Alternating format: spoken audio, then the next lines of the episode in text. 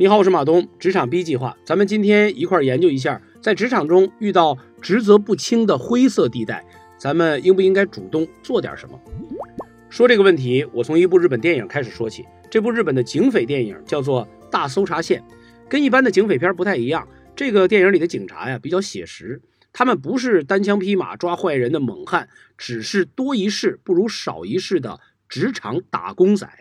电影一开始的时候。一具无名尸飘在东京都的河中央，河两岸的警察都抱着手在这等，等什么呀？等尸体靠岸。如果这个尸体顺着水流飘到我这边，那倒霉就是我的案子；如果它飘到你那边，非常好，那就是隔壁那个县的案子，你家大事我就不用管了。职场上经常会有这种灰色地带，对不对？就是这个活谁干都行，就像是无名尸飘在河中央。那遇到这种情况，往往会有两种人。第一种是很被动，他们会退到很远很远的地方，留在自己的安全地带，等着别人动手。另外一种就很主动，他们会去看一看还有什么是自己能做的。当然，你知道，在职场当中，我一定会劝你做后面那一种，因为主动做事儿是一种能力。但是我主要帮你分析的是，在灰色地带上的这种主动性能带来什么样的好处。我不说虚的，我只说这种主动性能够在职场上给老板留下深刻的印象，是职场上千金难买的人设名片。我以前在电视台做主持人的时候，有编辑专门负责整理各种各样的文稿，那这种稿子里面多多少少就会有错别字。但是你知道，主持人要是说错错别字是要扣钱的，所以每次我指出错误，他们态度都特别好，吭哧吭哧就把字给改了。但是来了一个新同事，他做法不一样。他发现有的错字出现的频率比较高，于是他除了改自己的文稿之外，他还多做了一个动作，他把所有容易出现的错别字整理在一块儿，成了一个指引文件。以后每个人写稿的时候，只要拿这个指引文件核对一下，一些常犯的错误就基本避免了。就这么一件事儿，我们所有人对这个新同事印象特别深。也特别好。那之后的工作中有什么重要的任务，你首先想到的是他，久而久之，他就变成了一个优势人选。所以你看，这种主动性就是员工在老板面前最重要的一张印在他脑子里的名片。好，这是主动做事的第一个好处。第二个好处，刚才也提到了一点，我们展开来说，就是能够扩大自己的影响力。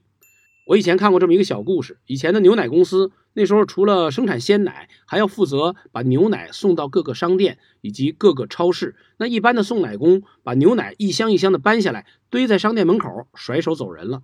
但是有一个送奶工，他除了每天把牛奶送到之外，多做了一个动作，他主动帮店家把牛奶摆上货架。那遇上这么一个老实巴交、肯干活的人，那个店主肯定是偷着乐。尤其如果他是一个老人，他会觉得自己占了便宜，获得了帮助。但是。每一次上架的时候，这个送奶工都把自己家的牛奶摆在货架上最明显的位置。就这么个小小的动作，能让这家牛奶公司增加不少销量。所以你看，就是个送奶工，但是他在商品上架这个灰色地带多想了一步，多做了一点儿，它的影响力和效果就扩大了很多。当然，你知道这是很久以前的故事。现在的超市运输啊，商品上架呀，都有特别明确的流程和规定，早就已经不是灰色地带了。现在好多商品都有自己的商品 C 位，因为他们知道这和销量直接挂钩。但是道理是一样的，就是这么个简单的道理。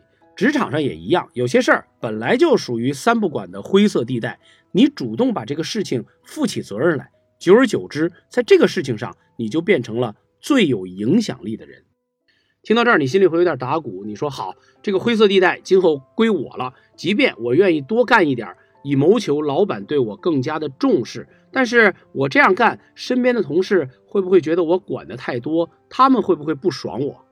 这也是我最后想提醒你的一点：灰色的地带，你的行动可以过界，但是权力一定不要过界。比如前面说到的例子，如果你是整理错别字指引的那个编辑，你当然可以把文件打出来，你送给每位同事做参考。但是你不能因此就理直气壮的管人。你说以后你们的稿子写完了，我来看一遍，看看有没有错别字。你真这么做是你傻，因为其他同事的反应肯定是你是谁呀？我的稿子凭什么你改？又比如，你是那个送奶工，你可以默默的把自家牛奶摆在货架上最显眼的位置，然后老板会知道这件事儿。但是你不能回到公司开始跟同事表功说：“哎，我告诉你们啊，以后咱们都要送奶送到货架上。”你这么说，其他的送奶工心里面一定是一万个白眼儿，对不对？好，总结一下，这就好像是说你在国界的边上，你点了一盏灯，你的光芒过去了。你的影响力过去了，但是你的身体没有过去，你的权利没有越界。所以在职场上遇到真正这种职责上的灰色地带，我鼓励大家不要抱着手等尸体靠岸，而是要想说：如果我多想一点，多做一点，就能多发挥一点我的影响力。与此同时，守好权力的边界，以免适得其反，弄巧成拙。今天的课程，你想一想，在工作当中有没有这样的灰色地带在你身边呢？这个灰色地带，你能做些什么，为你带来实际的好处呢？期待你分享。我是马东，职场 B 计划，我们明天见。